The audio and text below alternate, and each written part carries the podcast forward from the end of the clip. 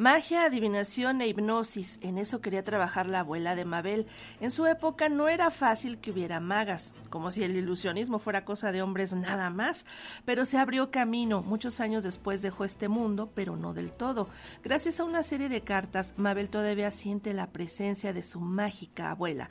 Esto forma parte del libro Instrucciones para hipnotizar de Jonathan Minila, editado bajo el sello Planeta Lector. Y ahora vamos a platicar de esta historia con su autor Jonathan Minila muy buenos días, Jonathan, ¿cómo estás?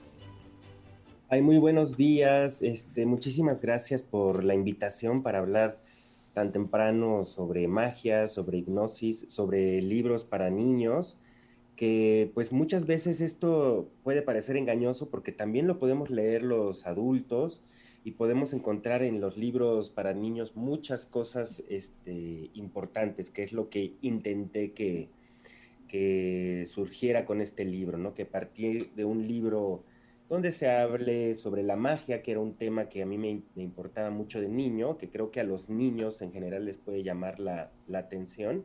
A partir de este tema eh, tan juguetón, por decirlo de alguna forma, poder tocar otros temas profundos, ¿no? Como el tema de la muerte, como el tema del duelo, como el tema del papel de los niños en el rol familiar, etcétera, ¿no? Es un libro que trata de todos estos puntos.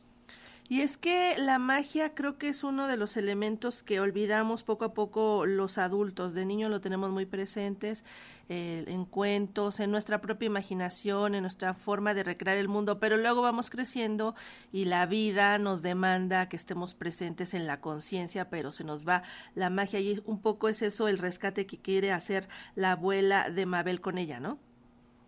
Sí, eh, precisamente, este, bueno, eh, como les comentaba, eh, la abuela de Mabel tiene un, este, fallece y ella es, Mabel vive en una familia tradicional, digamos, con su papá, con su mamá, con su, con su abuelo, y pues tiene de alguna forma esta, esta lucha que, que, que uno tiene cuando es niño, con los adultos, ¿no? Los adultos parecen nuestro, nuestros enemigos número uno y específicamente aquellos que conviven y viven con nosotros, ¿no? Sobre todo cuando somos más pequeños.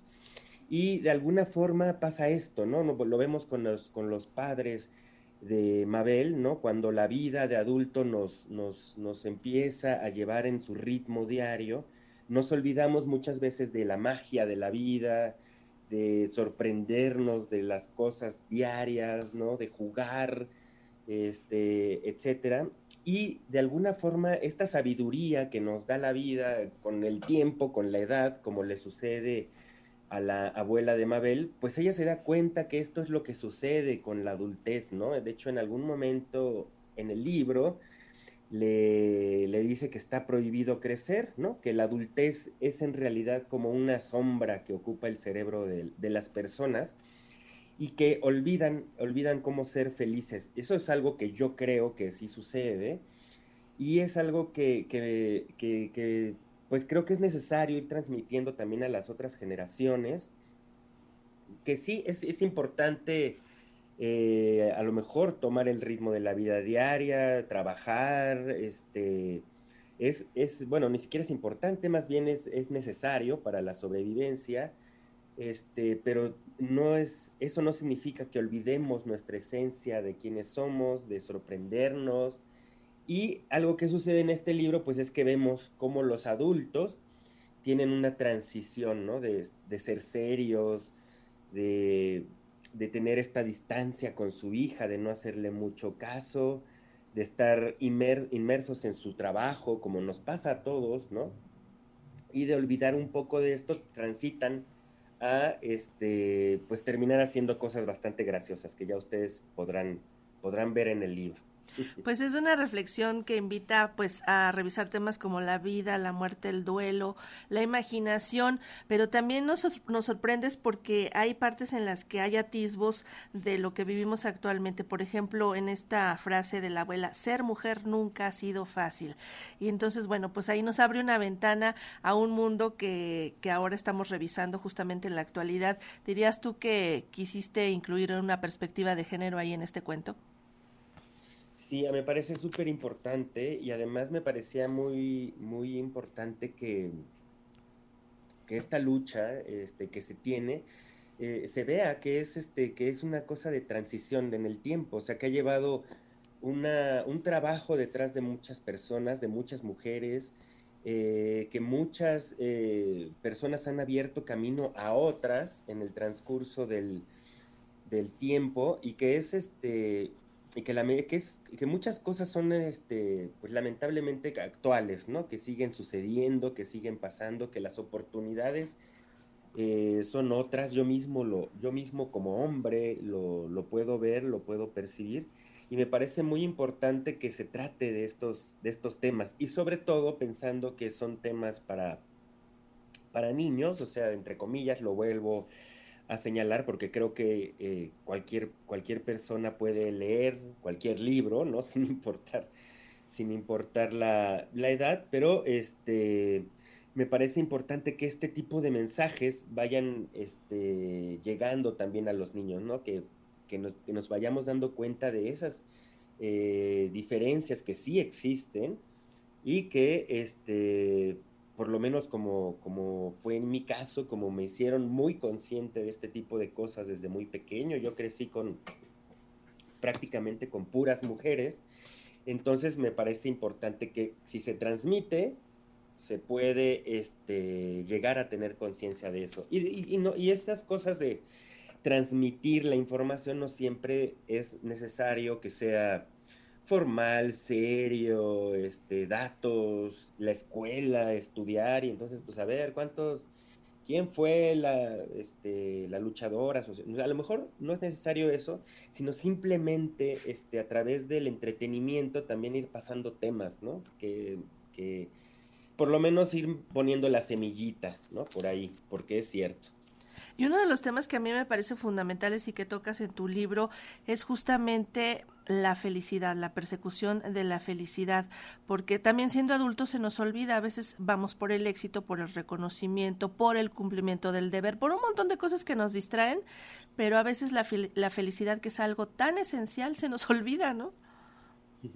Sí, curiosamente es eh, la vida es un poco menos compleja de lo que nos lo imaginamos y la felicidad es mucho más sencilla de, obtener e incluso es gratis.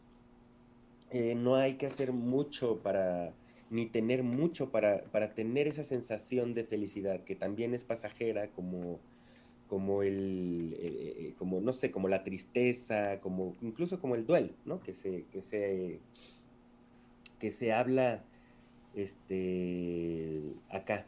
Pero eh, muchas veces a mí, me sucede este, que, que, en la vida de adultez la felicidad queda en segundo plano. No sé si recuerdan, digo, probablemente nos están escuchando más adultos, este, que nuestra niñez era, la, era prioridad la felicidad, o sea, no hay otra cosa, o sea, era la prioridad, no hay, no hay más, ¿no? Es como, como, como lo más, más este, importante, ¿no? Pasárnosla bien, ser felices, digo, ya, incluso dejábamos de hacer otras cosas por, por, por, vivir los momentos de felicidad, ¿no? La imagen de, de, clásica del niño que ni siquiera va al baño porque quiere seguir jugando y se aguantan y están así como que hasta el adulto dice, oye, pues ya ve al baño y él, no, espérame, quiero, ¿no?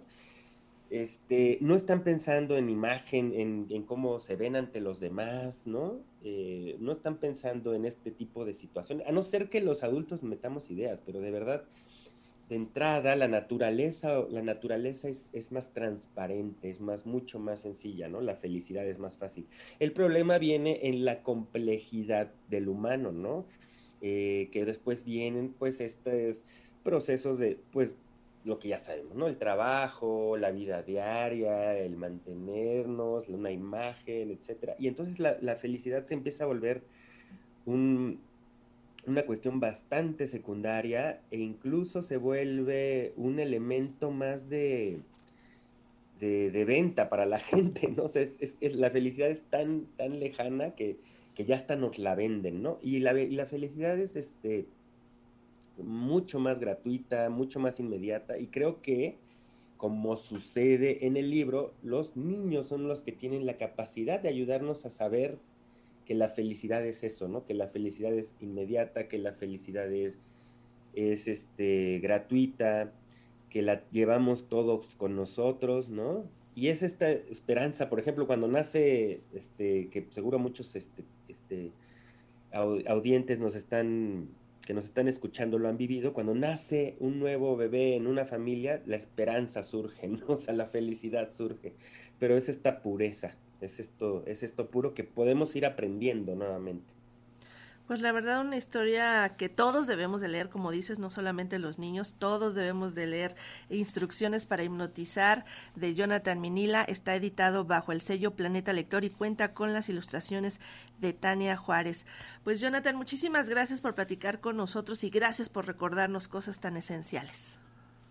Muchísimas gracias por, por la invitación y no se olviden que es prohibido crecer, como dice la abuela de, de Mabel en algún momento, o sea, prohibido olvidar ser felices. Y la adultez es un invento.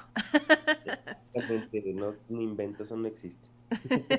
Muy bien, Jonathan, nos vemos, hasta pronto.